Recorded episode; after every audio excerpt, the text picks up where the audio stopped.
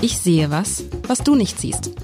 Der Podcast über berühmte Bilder mit Alexander Klar, dem Direktor der Hamburger Kunsthalle.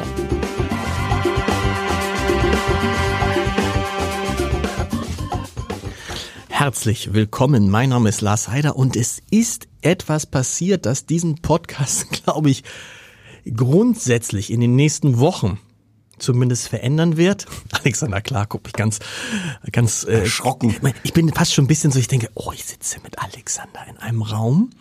Ähm, das Bild, mein Bild auf dich hat sich geändert und so ein bisschen auch auf die Kunst, warum ich war in der Caspar David Friedrich Ausstellung natürlich ähm, und bin natürlich jetzt extrem angefixt und habe total viele Fragen zu Caspar David Friedrich.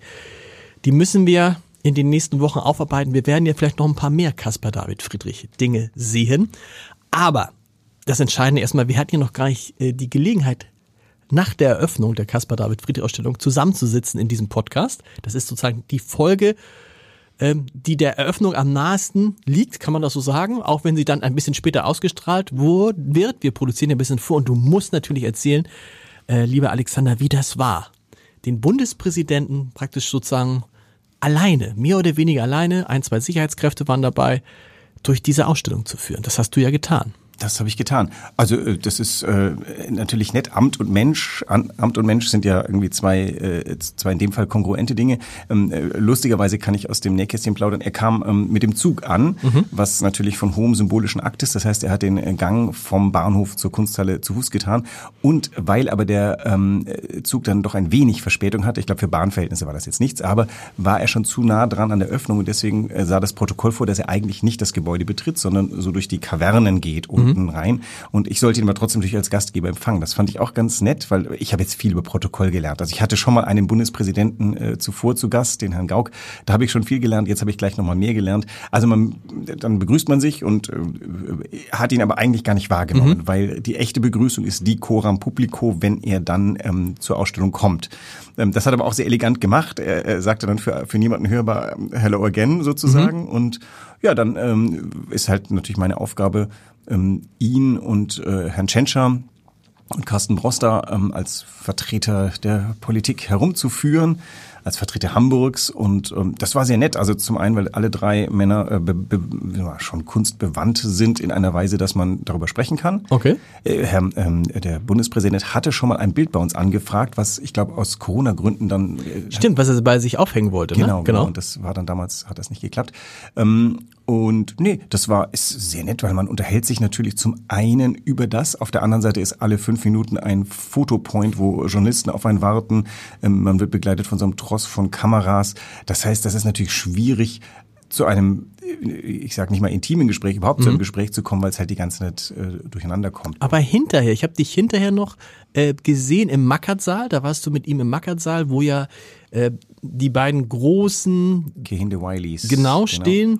Ähm, über eins davon haben wir schon gesprochen. Übrigens eindrucksvolle Bilder. Da sieht man nochmal, dass es einen großen Unterschied macht, wenn man ein Bild ausgedruckt oder sogar auf dem iPhone sieht oder wenn man direkt davor stellt. Dass du das einmal sagst, das ist großartig. das also das war schon groß. Aber da hattet ihr mal so ein bisschen, da wart ihr so, da waren keine Fotografen mehr dabei, da wart ihr so ein bisschen unter. Genau. Das war nach der das war nach der offiziellen Eröffnung. Das heißt, er wollte dann noch, er wollte noch, er wollte noch mehr sehen. Er hatte, wir hatten das irgendwie an irgendeinem Punkt kam raus, das würde er schon auch noch gern sehen, habe ich gesagt, dann machen wir das so off the records nach dem, nach den Reden. Das ist vielleicht auch ganz nett, dann kann er sich mhm. ein bisschen entspannen, dann sind wir raufgegangen. Also ein Bundespräsident ist offensichtlich niemals ganz alleine, mhm. aber der kann das, glaube ich, auch ganz gut, so diese, dieses Alleinsein in der Vielheit hinzubekommen. Und da war dann schon ein sehr nettes Gespräch und auch dann, also ich glaube, er und Carsten Broster und äh, äh, Tschentscher kennen sich sehr gut. Insofern äh, war alles, Sozial, alles Sozialdemokraten. Ne? Privatim, ja und vielleicht auch Hamburger Connections. Ich habe keine Ahnung. Na, man muss ja, man muss ja immer so. Ja, ich glaube, Broster kennt ihn gut über die. Broster hat ja lange für Scholz gearbeitet und äh, ne, da waren die auch immer zusammen. Ich muss immer so lachen, wenn dann Peter Tschentscher sagt, sehr geehrter Herr Bundespräsident, weil den hinterher sagen natürlich alle Frank Walter, Peter und Carsten. Man, Unter allen Umständen. Man, man duzt sich. Und er fand die Ausstellung großartig, hat er erzählt. Ja, ja, ja. also er, er hat, glaube ich, auch wirklich Spaß gehabt an dem Abend. Mir tut es immer so ein bisschen leid. Ähm, er ist ja Offizialleiter da, um diese Ausstellung und das Jubiläum zu ehren. Und ähm, dann habe ich natürlich aber schon den Anspruch, dass sich bei uns Ehrengäste auch wirklich wohlfühlen. Und ich hatte aber das Gefühl, dass er genuin ähm, auch noch ein gewisses Vergnügen daran mhm. hatte. Er ist ja auch ein toller Redner, also das, äh, die, die Rede Großartig. war ähm, wirklich fantastisch. Erstens von der Machart her, die vielleicht auch jemand anders für ihn und mit ihm geschrieben hat, aber auch im Vortrag und auch dieses Vergnügen an der Sache. Ich bin ja immer für Schmunzeln, wie du ja auch, mhm. weil das irgendwie die Aufnahmefähigkeit erhöht und da war er erste Sahne. So, das ist also einmal einmal abgehandelt. Wie lange war er noch da? Er war lange da, ne? Und eine Weile. Er musste nochmal zurück nach Berlin. Dann okay, aber dann waren standen, ich sah, sah dass dann Autos draußen standen, die ihn abgeholt die Rückfahrt haben. hat er dann äh, mit dem, aus welchen Gründen auch immer mit dem Autokonvoi machen müssen, aber wahrscheinlich weil die Bahn. Äh, Nein, der, das der wollen wir Zug gar nicht sagen. Fällt hier, aus. Der Zug fällt Ich glaube, es war geplant, der, der Einfall. Und es ist natürlich auch immer einfach für so einen Bundespräsidenten, ich, ich, ich, ich habe das mal gesehen, als der Außenminister mit dem Zug kam und dann bildeten ja die Sicherheitskräfte praktisch wie so eine Art unsichtbaren Panzer um den rum und das ist auch wahrscheinlich nicht. Also auf jeden Fall große Eröffnung. Ähm, dann bin ich so ins Gespräch gekommen mit dem mit dem Kultursenator auch nochmal da und so und die Erwartungen sind hoch an dieser Ausstellung, aber zu Recht. Also ich bin sehr gespannt, wenn wir im April dann sozusagen abrechnen, wie viele Zuschauerinnen und Zuschauer da sind. Ich glaube, das was was ist bisher die Rekordausstellung gewesen? Ich glaube 400.000. 400.000. Ja, das ist das zu schaffen? Ja, nichts ist unmöglich. Ganz, nichts ist unmöglich. Äh, Vermeer in Amsterdam hat 500.000 geknackt. Es ist wahnsinnig schwer, schwer auch zu, also man muss sich das mal in Zahlen geben. Das sind, wären am Tag 4.000 Menschen. Das haben wir jetzt schon gehabt, ja. mehrfach. Ähm, das kann auch gut passieren, dass es äh, noch Tage gibt, wo das auch noch getoppt wird. Aber das sind schon viele Menschen. Ja, viele Menschen. Ich bin ganz erstaunt, wie trotzdem zufrieden und glücklich. Also das ist ganz entspannt da oben. Das finde ich wirklich, ähm, das berührt mich sehr, weil ich habe immer gedacht, meine Güte, also ich gehöre zu den Leuten, die gerne allein mit einem mhm. Bild sind. Das kannst du vergessen in der mhm. Ausstellung. Aber ich sehe viele Leute, die ganz versunken sind, ob der vielen Menschen um sie herum. Und das scheint zu funktionieren. Und die Leute sind, also das Publikum scheint wirklich sehr ähm, sich wohlzufühlen. Und was man mal sagen muss, weil du tatsächlich hier ich zwei Mails von Podcast-Hörerinnen, in dem Fall waren es zwei Frauen, bekommen habe, ja, da gibt es bestimmt einen riesen Aufschlag. Nee. Es gibt keinen nein, Preisaufschlag. Es nein, kostet nein, ganz normal 16 Euro. Unsere 16 Euro. Wir wollen genau. gar nicht abkassieren. Also wir verdienen gut genug daran und das ist wiederum meine Politik, dass ich nicht sage, wir machen so ein amerikanisches System, wo wir sagen, hier mal 25 Euro. Das fände ich auch ungerechtfertigt. Was hast du heute mitgebracht? Ha, gibt's doch gar nicht. Kaspar David Friedrich. Ein bisschen wollen wir das Ein bisschen, nein, wir müssen das auch machen. Und das, äh, vielleicht, äh, sag erstmal, ich beschreibe erstmal, was ich sehe. Ich muss die Brille aufsetzen. Man sieht natürlich grundsätzlich eine Landschaft. Man sieht in diesem Fall keine Menschen von hinten oder habe ich nur einen nicht. Und man hat so ein bisschen, es ist so ein bisschen, wer den Wanderer kennt. Und dazu kommen wir gleich zu dem Wanderer, weil da gibt es viel zu erzählen, finde ich. Jetzt, wo ich die anderen Bilder von Caspar David Friedrich gesehen habe. Wenn man den Wanderer kennt, ist das, was man im Mittelpunkt dieses Bildes sieht, so ein, so ein Steinformation. Es wirkt fast wie das, auf dem der Wanderer steht. Also ein bisschen, äh, äh, ähm, richtig. Ne? Also so ein ja. bisschen, äh, also so ähnlich. Diese brüchigen Felsen. Genau. Also man sieht eine, eine, eine, eine Felslandschaft, eine Berglandschaft. Ähm, Im Vordergrund ist sie noch grünlich, bräunlich, also bewachsen. Im Hintergrund kommen die großen Fe äh, äh Berge, die sieben, die sechs, die sieben, achttausender, wo das ewige Eis oben drauf ist wie gesagt, kein Mensch und es ist einfach eine, eine, eine Landschaft in der Mitte dieses, diese Felsformation, ähm, auf die man, man möchte eigentlich raufklettern und von oben dann in die andere Richtung gucken. Also da hätte wieder einer von diesen rückwärts gewandten, nee, mit den Rückenmenschen, so habe ich es gelernt, Rückenmenschen gut hingepasst. So ein klassischer, wenn man jetzt in der Ausstellung war, sagt man, ja klar, klassischer Friedrich. Klassisch, Landschaft, karg, Weite, gewaltig, Wahrscheinlich gibt es die so gar nicht, sondern inszeniert, aber wunderbar inszeniert und äh, ja, so. Heißt die Landschaft? Nee. Nee, der heißt nach dem Berg, den du da siehst. Der, das Bild heißt der Watzmann. Der Watzmann, okay. Also war ich mit 8000er? Ist es ein 8000er? Oh nee, glaube Weiß man das? Gibt's in den Alpen ein Nein, gibt's doch. Oh, also Mont Blanc ist vier. Ja, also ein hoher Berg. Ein, ein sehr hoher Berg. Also, ähm, Du, du hast ein Wort gesagt, wo ich immer denke, weiß nicht, ob das auf alle Bilder zutrifft, nämlich monumental oder gigantisch oder irgendwas in die Richtung. Also die meisten seiner Manch äh, Landschaften sind ja vielleicht karg und auch einsam, aber das hier ist an Monumentalität ja kaum zu toppen, weil es ein riesiger Berg ist. Und man muss sagen, ich, nehme, ich, nehme, ich, ich, ich korrigiere mich, die meisten Landschaftsbilder von ihm sind nicht monumental. Sie sind eigentlich hm, ähm, menschlich, also ihre Dimensionen sind sowieso hm. menschlich, davon hm. hatten wir es ja schon, dass das gar nicht so riesige Bilder sind. Dies ist ein sehr großes Bild. Das ist eins der größten, das er gemalt hat. Und ähm, natürlich hat ihn, haben ihn zwei Dinge interessiert. Also genau, eins ist noch auffällig, tatsächlich hier ist wirklich gar kein Mensch drin. Null. Nein, null. Hier ist nicht einmal ein, ein, wie soll man sagen, ein, ein, irgendeine Form, ein, eine Spur von einem Menschen. Wir, es gibt ja Bilder, da sieht man irgendwie ein Haus mit einem rauchenden äh, Schlot, aber kein Menschen. Hier ist wirklich gar nichts drin. Das heißt, du guckst auf diese Natur, was für die Zeit ja, wie gesagt, sehr ungewöhnlich war, denn normalerweise malte man einfach, um, um mindestens irgendwie Dimensionen, Dimensionierung zu helfen, Menschen rein.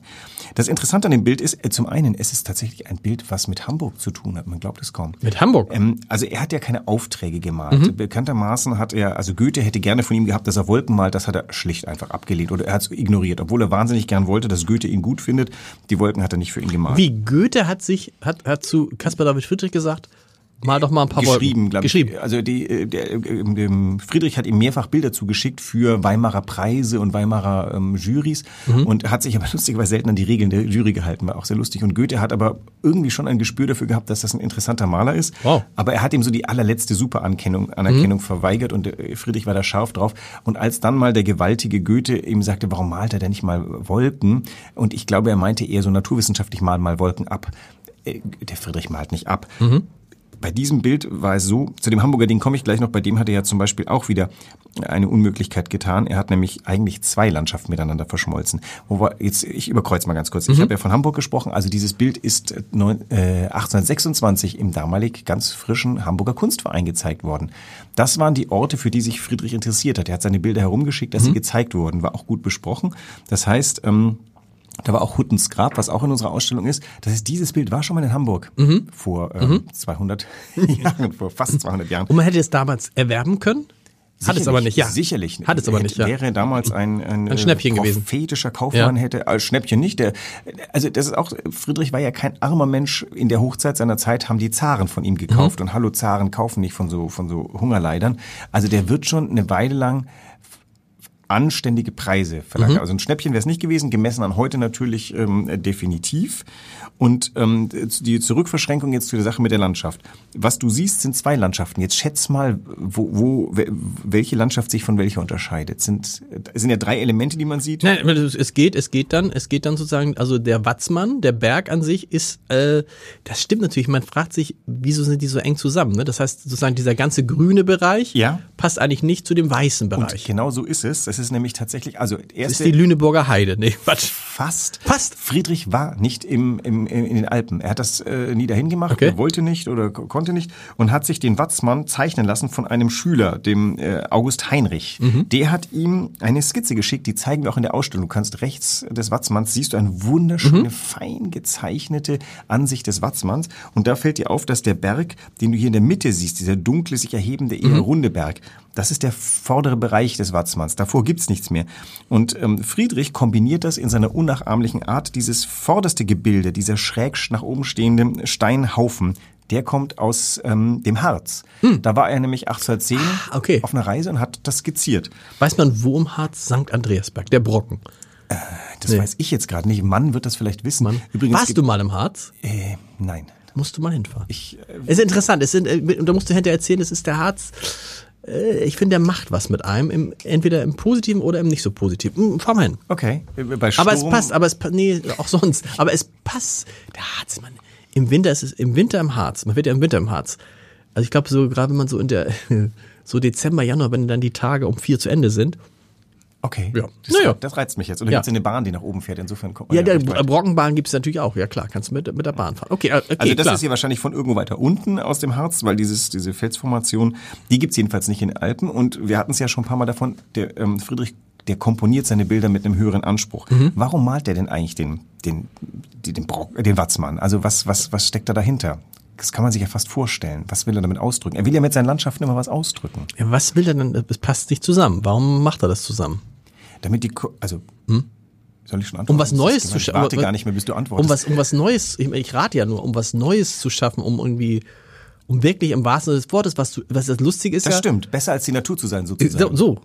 Also oh, das ist ja fast ein bisschen arrogant. Nein, es ist also es geht ja immer nur um ein Bild und nicht um die Wirklichkeit. Mhm. Er, möchte, dass das Bild noch besser wird und er, was er braucht, ist er möchte diese diese Pyramide, die der Watzmann bildet, noch mehr stützen. Der Watzmann ist ja tatsächlich eine gigantische Pyramide, denn dieses Loch da, dieses Bruchloch in der Mitte ergänzt deinen Blick ja mühelos mhm. und dann hast du ein, eine ganz stabile Pyramide am obersten Bild dran. Der die, die Spitze des des Watzmanns stößt ja fast schon an den Rahmen. Genau. Dann hast du da drunter so ein, das ist so halbkreisig, dieser dunkle vordere mhm. Ähm, Bergbereich.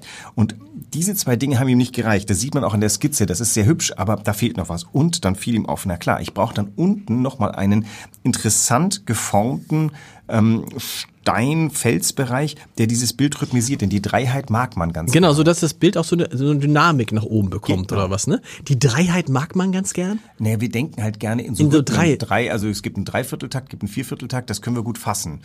Na, es gibt auch dieses, dieses klassische, wenn man irgendwas auf, wenn man, achte mal auf Aufzählungen in Büchern. Es sind drei. Es sind meistens drei. Es sind nicht zwei, es sind nicht vier. Es gibt auch den schönen Satz übrigens, ähm, ähm, wie zählen Journalisten? Eins, zwei, immer mehr. Also das in dem Moment, wo drei, weißt du, wenn drei Dinge von demselben an. passiert, ist es schon gleich ein Trend. Immer ah, ja. mehr, immer mehr, immer mehr Hamburger, nee, immer mehr Menschen gehen in die Caspar David Friedrich Ausstellung. Das stimmt aber das tatsächlich, ja. Eins, zwei, dreihunderttausend, hundert. Also das, also ich glaube, so denkt der Mensch einfach ja. und ähm, die, dieser Rhythmus, der ist auch ganz schön, denn du kannst mehrere Linien ziehen. Du ziehst von der Spitze dieses vordersten Berges eine Linie bis zum, zur Spitze des Watzmanns und dann äh, stellst du fest, er geht genau an dem Grat des Watzmanns lang.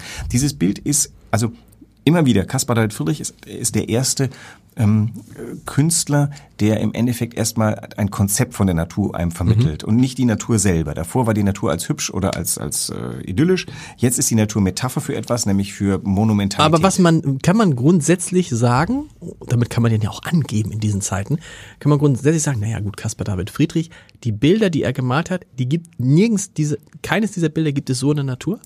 Ähm, das ist zu viel die gesagt. Ölgemälde aber die, fast weitgehend ja. ja. Die, seine, er hat ja angefangen als ganz toller Zeichner und da hat er sehr präzise, also mhm. gerade das Umfeld von Rügen in der Ausstellung ist das der zweite Raum, da sieht man, wie er ganz wie fotografisch. Also das heißt, er eignet sich erstmal so eine Art Katalog von guten Ansichten an, mhm. die es wirklich gibt. Als Maler, er kommt ja erst in seinen 30ern zum Malen, zum Ölmalen, geht er sofort davon weg, denn er hat gar kein Interesse daran, topografisch richtige Dinge. Das sind ja keine Souvenirs, die er da malt, mhm. sondern es sind, es sind Weltwürfe, er ist ja, hat ja schon einen riesigen Anspruch, an dem er natürlich zu Lebzeiten scheitert.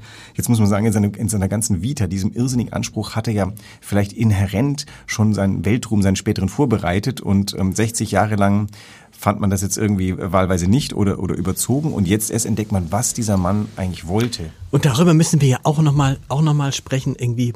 Also, ähm, du hast mir jetzt, das jetzt dieses Bild mitgebracht es hängt aber in der Ausstellung. Ich bin gespannt, ob du noch mehr mitbringst. Ich du darfst dir eins wünschen. Ich hätte es mir aufschreiben müssen. Dieses Bild, wo so der, der Mond so durchscheint, so ein Waldbild. Ich weiß nicht, wie Zwei es Männer in Betrachtung des Mondes? Ich weiß, also so ein Waldbild. So ein ganz ah, nein, nein, ich weiß, was du meinst. Ja, ja, ja. ja. Also was ich, wo was der Mond richtig rund, ja, genau. vom Zirkel geschlagen, übrigens vom Zirkel geschlagen. Bring ich dir mit. Also was ich, also was ich damit sagen will. Also dann geht man jetzt als jemand, der das ähm, natürlich den Wanderer kennt, das Eismeer, die Kreidefelsen und den Mönch. Also wo man denkt, oh, da bin ich doch schon Caspar David Friedrich mäßig ganz gut gewappnet. Also ich kenne nicht nur den Wanderer. Und dann ähm, ähm, stehst du vor dem Wanderer im Zusammenhang mit den anderen Bildern. Und dann habe ich so gedacht, ja, und was ist jetzt daran so? Also, tolles Bild. Aber ich, ich hätte mir jetzt, ich würde, ich finde den, also ich finde schon den Mönch besser als den Wanderer. Mhm. Und es gab dieses Bild mit dem Mond, es gab noch drei, vier andere Bilder, so Wald, Waldbilder, wo ich dachte, okay, die sind doch toll, die sind doch eigentlich viel schöner als der Wanderer. Der Wanderer ist ja auch von den Farben gar nicht so kräftig und so. Und dann habe ich so mir überlegt, warum ist das jetzt die Ikone und nicht was anderes von Caspar David Friedrich? Oder haben wir ihn nur zur Ikone gemacht? Oder ist es, weil es, weil es sich so gut einsetzen lässt in allen, in allen Formationen? Warum ist der Wanderer die Ikone und nicht irgendwas anderes?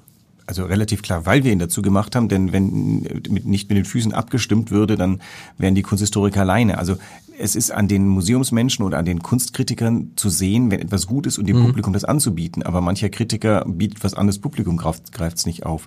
Beim, beim Mönch bist du natürlich volle Kanne auf Linie der Kunsthistoriker, die sagen, das ist das erste moderne Bild des äh, 20. Jahrhunderts in seiner in seinem Abstraktionsgrad. Beim Wanderer ist es tatsächlich diese dieser psychologische Kniff, den Menschen, der das Bild betrachtet, gleich nochmal im Bild wiederzugeben. Mhm. Ähm, tatsächlich ist es ja so, jede Zeit liest ja so Klassiker immer wieder anders, bis sie irgendwann, also das ganze 19. Jahrhundert, das ganze 20. Jahrhundert eigentlich noch, liest Goethe, Goethe, Goethe und Goethe, bis es halt irgendwann durch ist. Heute kommst du mit einem Goethe-Zitat nur noch so halb weit, wobei dann liest du ein Gedicht an den Kindern vor und du entdeckst dann plötzlich die leuchtenden Augen deines neunjährigen Sohns, der den Reimrhythmus gut findet und sagt, ja, oh, das ist aber gut. Also das heißt, sowas kehrt ja immer wieder wieder. Der Goethe wird nicht untergehen und der Friedrich wird auch nicht untergehen, aber sie werden wahrscheinlich von jeder Generation neu betrachtet. Und du hast ja so ein ganz, du hast ja ein sehr gutes Gespür für Schwingungen deiner Zeit. Das ist wahrscheinlich Teil deines äh, Berufs, dass du das musst. Ähm, das heißt, wahrscheinlich hast du auch auf die Bilder geguckt, die möglicherweise auch insgesamt wahrgenommen werden als, oh, das sind aber tolle Friedrichs, warum? Genau, das ist so, das ist so dieses, dass man denkt, dass man ist, ich finde, man sieht dann auch sozusagen die Selbstporträts von ihm und denkt dann, hoch, so wahlweise wirkt er jetzt sehr sympathisch, ein bisschen, manchmal wirkt er ein bisschen, also wirkt er sehr sympathisch, Fragezeichen, weiß ich nicht. Manchmal wirkt er ein bisschen verhuscht und so. Und dann denkt dann, was hat der denn für ein Öfre, würde man sagen, sagt man das? Mhm. Und was ist da noch alles? Und da, das war für mich das Erstaunliche. Du gehst in so eine Ausstellung und sagst, okay, Wanderer habe ich schon mal, also als Hamburger habe ich schon mal gesehen. Jeder andere möchte, und dann sagst du, okay, möchte ich aber, äh, möchte ich aber, äh, der Mönch ist, ne, verbessere mich bitte, wenn ich Quatsch erzähle, der Mönch ist jetzt hier in Hamburg neu ähm, der Kreidefelsen ist auch normalerweise hier. Und dann, Watzmann auch. Watzmann auch. Und dann kommen aber noch so Bilder, wo du denkst, das hat der auch gemalt. Wo ich wirklich dann davor stand, wirklich minutenlang dachte, boah, ist das schön. Ich mhm. habe mir jetzt nicht, also ich bin gespannt, was du noch mitbringst. Und da staunt man ja wirklich, dass sozusagen dieses eine Bild, was ich, ich fand im Vergleich, ist das, also ich hätte, wenn ich jetzt äh, nach, der, nach dem Gang durch die Ausstellung hätte sagen müssen, was ist das schönste Bild von Caspar David Friedrich? Hätte ich mir schwer getan, aber ich hätte wäre nicht auf den Wanderer gekommen. Okay. Was? Aber ich bin auch Laie. Nein, nein, du bist, du hast, du bist Sehend. Das ja. haben wir wieder festgestellt. Wir, man muss ja nichts wissen, um Kunst anzugucken. Man muss sich seinen Geschmack bilden. Also interessant ist ja doch, dass ähm, die Auswahl, die Friedrich vornimmt bei den mhm. Dingen, die er malt. Was malt er ganz am Anfang? Landschaft. Daraus kann man ja schnell ein paar Schlüsse ziehen. Zum Beispiel, dass er ein sehr beobachtender Mensch ist und zwar Beobachtung eher die Welt als den Menschen. Mhm. Der Mensch findet bei ihm ja in der Brechung durch die Welt statt. Er malt keine Städte. Wenn er bei sich zu Hause malt, malt er den Fensterblick raus zum Beispiel. Das sind alles ganz interessante Sachen. Wenn er, er malt Meer, das ist, wo er herkommt. Er malt Wald, das ist das, was er dann kennenlernt. Er malt Gebirge, das ist, wo er wandert. Er ist ja ein, er ist ja ein fanatischer Wanderer. Ich glaube, mhm. der ist morgens schon los auf ausgedehnte Spaziergänge und er ist abends wieder los auf ausgedehnte Spaziergänge. Er war viel und äh, auch auf Reisen, um zu wandern. Das heißt, das ist so eine Art Weltwahrnehmung, die in seinen Bildern sich niederschlägt. Und da ist nicht drin die Stadt. Gar nicht. Da ist genau. nicht drin der Mensch, jedenfalls nicht der moderne Mensch. Ja. Da ist dadurch eben drin so eine, ein Anspruch auf was kosmisch, nein, nein, die Welt ist es, nicht Kosmos. Also doch, der Mond, guck mal, du hast ja den Mond. Mond und die Sterne, also es geht schon weiter. Und ich fand interessant diese Nummer mit dem Wald. Mir war gar nicht bewusst, dass er so viel Wald gemalt hat. Wo du denkst, äh, wir haben ja auch überlegt, haben wir schon so viel, gibt, wir haben schon Waldbilder, Wald taucht immer mal auf, aber der Wald, wie der den gemalt hat, da wo du dachtest, oh, sag mal, diese Bilder gibt es die dann eigentlich als, als, als Faksimile oder irgendwas zu kaufen bei euch hinterher ähm. im Shop? Weil ich, ich habe ja gelernt, sprechen wir nächste, was ist alles an Caspar David Friedrich? Devotionalien. Aber die, also kann man die Bilder als, als, als Plakate kaufen? Ja. Äh, als Plakate glaube ich schon. Äh, du kannst online, also du müsste ich mal mir das Shop-Sortiment genauer angucken. Da hängen tatsächlich ein paar gerahmte Sachen, die, die das sind Drucke. Du könntest dir tatsächlich, glaube ich, man kann das mittlerweile auf Leinwand drucken lassen. Ob wir sowas anbieten, weiß ich gar nicht. Ähm, interessanterweise natürlich ist dann das Format nicht richtig weiß nicht, ob das irgendwas macht. Also ähm, was ja, was ich mir auch gelernt habe, was nicht schlimm ist, bei einem Wanderer darf man das Format verändern, weil ja. er einfach schlicht zu lange tot ist. Oder warum? Also aus rechtlichen Gründen. Genau. Und beim Wanderer hätte ich gesagt, das ist ja auch interessant, dieses Bild ist inhärent monumental, das könntest du auch größer machen. Okay. Das macht ja der Kehinde Wiley ganz äh, genau. schamlos, hätte ich jetzt gesagt. Also du kannst es auch beschneiden, abschneiden und so weiter, rauslösen, du kannst damit alles machen, ne? Genau. Künstlerisch sowieso, aber es fragt auch niemand mehr danach. Nee. Also wir werden, äh, wir, wir werden, wahrscheinlich bringst du mir nächste Woche dann sozusagen die, die Kopie, das Zitat davon. Genau, mit. die, die, die Appropriation die Approb also und wir werden wir müssen noch ein bisschen wir müssen glaube ich noch bei bei Caspar David Friedrich bleiben und wir werden natürlich immer alle Äh, sollte man, wie, wie läuft das ab? Sollte man, wenn man, man kriegt ein Ticket für einen bestimmten Tag oder man kauft ein Ticket und kann kommen, wann man will? Also äh, wir haben sowohl als auch, Auch, wir okay. haben sogenannte Flex-Tickets. Ähm, da ist halt einfach so, da die geben immer ein bisschen restriktiver aus, weil nicht, dass an einem Tag dann 7000 Menschen Genau. kommen und wir gucken. Was könntet ihr überhaupt an einem Tag? Was ist realistisch an einem Tag? Also sag mal, was heißt realistisch? Das kann sich immer so, wenn zu viele Gruppen, wir haben die Gruppen sehr, die Gruppen Ja. sind relativ ausverkauft. Ich Ich glaube, schon gehört, 1100 Touristenbusse. das ist äh, Ja. aus der ganzen Republik und Frankreich. Ähm, also das ist schwer zu. Wir versuchen natürlich alles möglich zu machen. Wir werden, wenn das so weitergeht, natürlich auch nochmal überlegen müssen, ob wir nach oben hinaus, also sprich auf bis 22 Uhr verlängern, ob wir nochmal an Montagen aufmachen. Also wir freuen uns, wenn Leute ähm, Zeitfenstertickets äh, kaufen, einfach weil dann ist es ein bisschen organisierbarer für uns. Also alle Hörer, die Hörerinnen, die jetzt äh, drüber nachdenken, äh, ein Zeitfensterticket lässt sich ganz einfach online buchen und ähm, dann hat man ein bisschen die Gewähr, dass es nicht Und wie lange darf man dann da bleiben? Theoretisch, solange man will, da Aber? schmeißen wir niemanden raus. Der, die Durchschnittsbesucherin verbringt so zwei Stunden, würde ich sagen. Und man kann das auch wirklich gut schaffen. Die, also die, der rein, die reine Caspar David Friedrich Ausstellung kann man in zwei Stunden. Man kann dann aber noch im Mackertsaal rübergehen und sich Man die. kann auch noch Mittagessen gehen Genau. und wieder zurückkommen. Also da, da, da sind wir gar nicht so. Wir versuchen durch die Zeitfenster-Tickets einfach so ein bisschen eine Prognose zu Okay. machen, dass, dass es funktioniert. Gut, wann die Leute dann auch wissen, wann sie kommen. Wunderbar. Nächste Woche mehr Caspar David Friedrich. Bis dahin. Tschüss.